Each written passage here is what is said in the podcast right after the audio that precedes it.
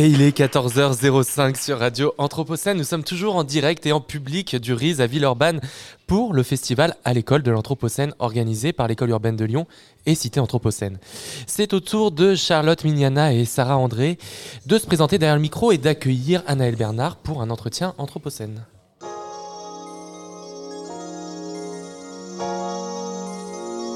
Anthropocène.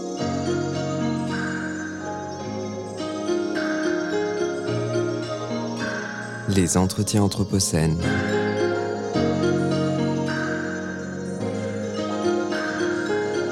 Anthropocène. Anthropocène. Bonjour à toutes et à tous. Aujourd'hui, nous allons parler d'une production humaine qui recouvre une grande surface de nos sols et qui structure la plupart de nos écosystèmes. Pourtant, elle ne semble pas au centre de l'attention des recherches actuelles en écologie. À une échelle très locale, chacun de nous les emprunte, chacun de nous en dépend, et maintenant, chacun de vous veut savoir de quoi je parle. Eh bien, je parle des routes. Fragmentation des populations animales et végétales, c'est ce qui nous vient tout de suite en tête en tant qu'étudiants en écologie. Ça se traduit inévitablement par quelques individus téméraires qui les traversent au péril de leur vie. C'est de leur vie, ou plutôt de leur mort, dont notre invitée, Anaëlle Bénard, va nous parler.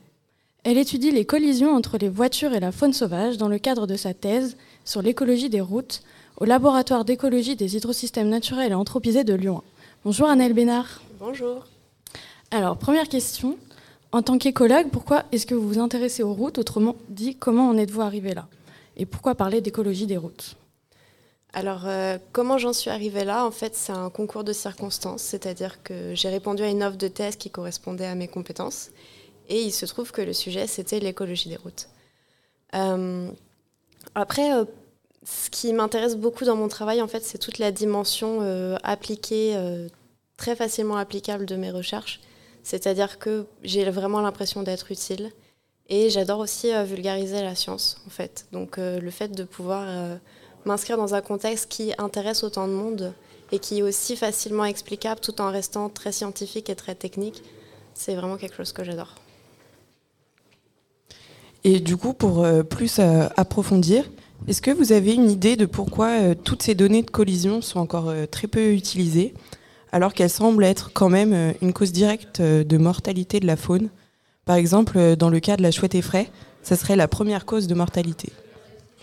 Alors effectivement, sur la chouette effraie, c'est probablement l'une des premières causes de mortalité. C'est dû à la façon dont la chouette effraie va chasser. En fait, elle va longer la route à une hauteur qui est pile celle des camions. Euh, après, pour euh, répondre à la première partie de la question, en fait, euh, les données de collision, elles sont multiples. C'est-à-dire qu'on va avoir des données de collision qui viennent de spécialistes, donc de gens qui vont faire des, des, transects où ils vont, ils vont, se déplacer sur la route, ils vont noter le nombre de collisions. Ça peut être mandaté par exemple par la région, par le département. On va avoir des données de collision qui émanent de scientifiques pour la science. Donc on va par exemple regarder une portion de route sur un temps donné pour essayer de mettre en lumière des différences euh, saisonnières, interspécifiques. Et euh, finalement, moi, ce qui m'intéresse dans ma thèse, ça va être euh, les données de collision de sciences participatives. Effectivement, celles-ci sont très nombreuses et très peu utilisées. En fait, la raison, c'est que les sciences participatives, c'est toute personne bénévole qui peut, au travers d'une interface, comme par exemple une application mobile, reporter une collision. Donc ça génère beaucoup de données. Le problème étant que ce sont des données non protocolées. Donc en fait, on n'oblige pas les gens à les reporter. On ne sait pas exactement si les espèces sont les bonnes, on ne sait pas quelle est la pression d'observation, donc est-ce qu'il y a tout le temps du monde partout sur toutes les routes? Il y a beaucoup trop d'inconnus, donc la communauté scientifique est très frileuse par rapport à ça. C'est pour ça qu'on en a beaucoup, mais finalement on s'en sert très peu. Et euh, pour poursuivre, Anaël Bénard, dans vos recherches, faites-vous la distinction entre les différents animaux que vous étudiez et la prétendue valeur que les humains peuvent leur apporter? Par exemple, la faune euh, menacée d'extinction ou la faune susceptible d'occasionner des dégâts, anciennement appelés nuisibles, ou même la faune domestique alors pour ce qui est de la faune domestique, euh, je ne m'en sers pas dans mes données pour plusieurs raisons. En fait, je ne les ai pas pris en compte dans mes analyses.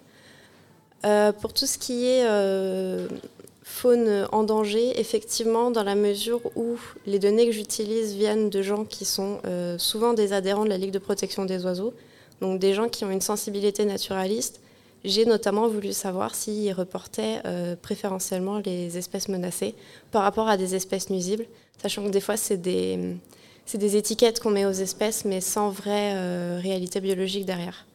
Et je suis assez heureuse de constater que pour le moment, il n'y a pas l'air d'avoir de ce biais un peu psychologique de reporter certaines espèces par rapport aux autres. Donc c'est plutôt encourageant.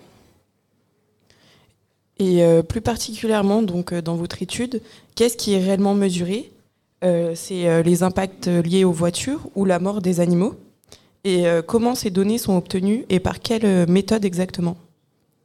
Alors ce qui est mesuré, moi, ma variable d'étude, c'est vraiment le nombre de collisions par espèce. En fait, ce qui m'intéresse beaucoup, c'est la méthode d'acquisition des données. Donc en fait, j'essaye d'estimer la persistance de l'animal sur la route. Une fois que l'animal s'est fait renverser, combien de temps est-ce qu'il va rester sur la route avant de disparaître?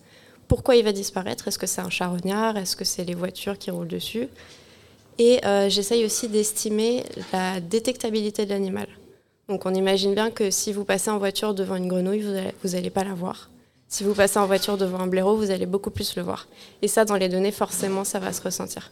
Donc en fait, le cœur de mon travail, puisque les données sont déjà là, c'est de les comprendre, de comprendre comment elles sont arrivées là et de faire le chemin inverse. Si je sais ce qui se passe entre la collision et le moment où la donnée est reportée par la personne dans l'application mobile de la LPO, je peux faire le chemin dans l'autre sens et avoir le nombre de collisions qui seront jamais reportées. Parce que jamais vues en fait. Euh, pour poursuivre, euh, la chasse peut parfois exercer des pressions sur la faune, poussant les individus à s'approcher des routes et parfois à les traverser plus fréquemment. Est-ce que pour ces raisons, vous avez un lien avec des groupes de chasseurs? Alors non, je sais qu'il existe une application de report des animaux participatifs qui s'appelle Vigiphone, qui fait à peu près la même chose que la LPO. Euh, je ne m'en sers pas. Par contre, c'est vrai qu'on voit euh, des pics de collision liés à la chasse, alors effectivement le déplacement des animaux. Il va y avoir aussi des lâchers de faisans, par exemple, qui vont augmenter drastiquement le nombre de collisions. Mais euh, moi, pour le moment, je n'interagis pas avec le monde de la chasse. Et euh, est-ce qu'il y aurait un intérêt quand même à le faire ou euh? Alors oui, en fait, ce que je fais dans mon travail, l'idée derrière, c'est que ce soit applicable à un grand nombre de données de collision, dont des données qui pourraient provenir du monde de la chasse. Et donc l'idée aussi, ce serait de dialoguer avec eux. Maintenant, j'en suis pas encore tout à fait à la fin de ma thèse, donc on n'est pas encore à cette application au sens large. J'essaye pour le moment de me concentrer sur les données que j'ai.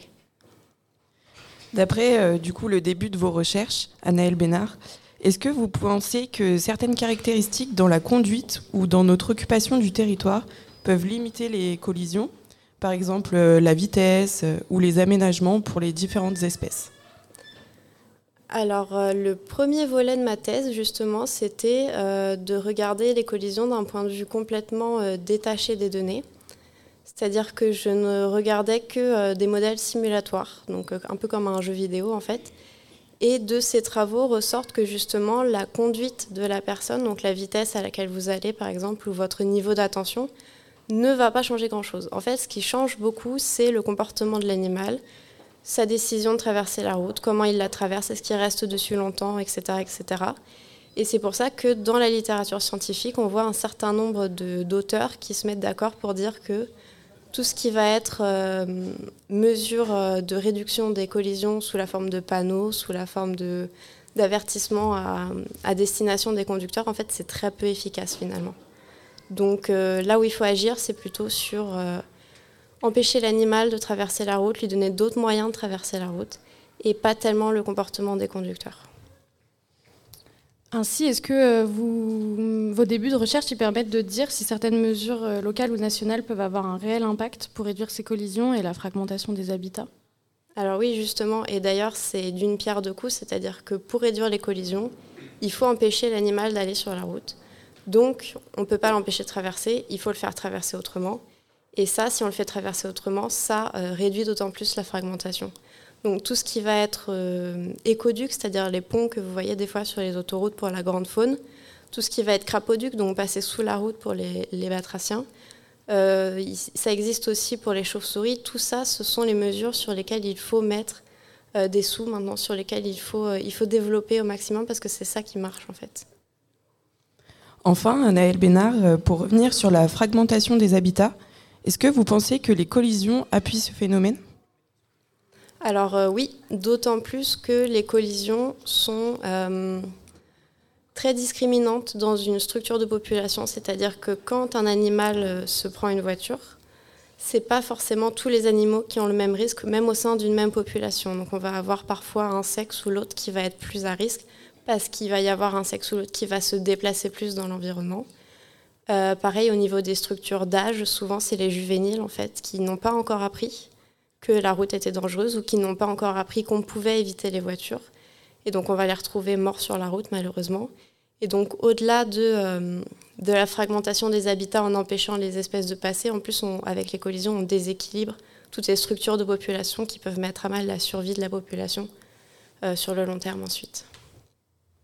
Est-ce que vous auriez euh, un contact, ou plusieurs d'ailleurs, si jamais on fait face à une collision en direct avec un animal sauvage?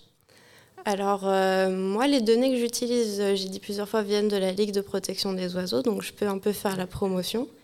Il y a une, euh, base de données qui va s'appeler Faune France, donc faune-france.org, avec une application mobile dédiée qui s'appelle Naturalist.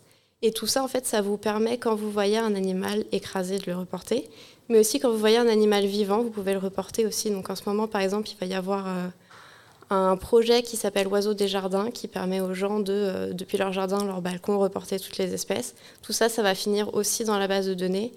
Et euh, comme j'essaye de le montrer dans ma thèse, c'est des données qui peuvent être utilisées, qui peuvent être utiles à la communauté scientifique. Eh bien, merci euh, à vous, Anaëlle Bénard. On rappelle que vous êtes doctorante au laboratoire d'écologie des hydrosystèmes naturels et anthropisés de Lyon 1. Merci à toutes et à tous de nous avoir suivis. Vous pouvez retrouver cet entretien en replay sur radio-anthropocène.fr ou sur toutes les plateformes de podcast. Les entretiens Anthropocène.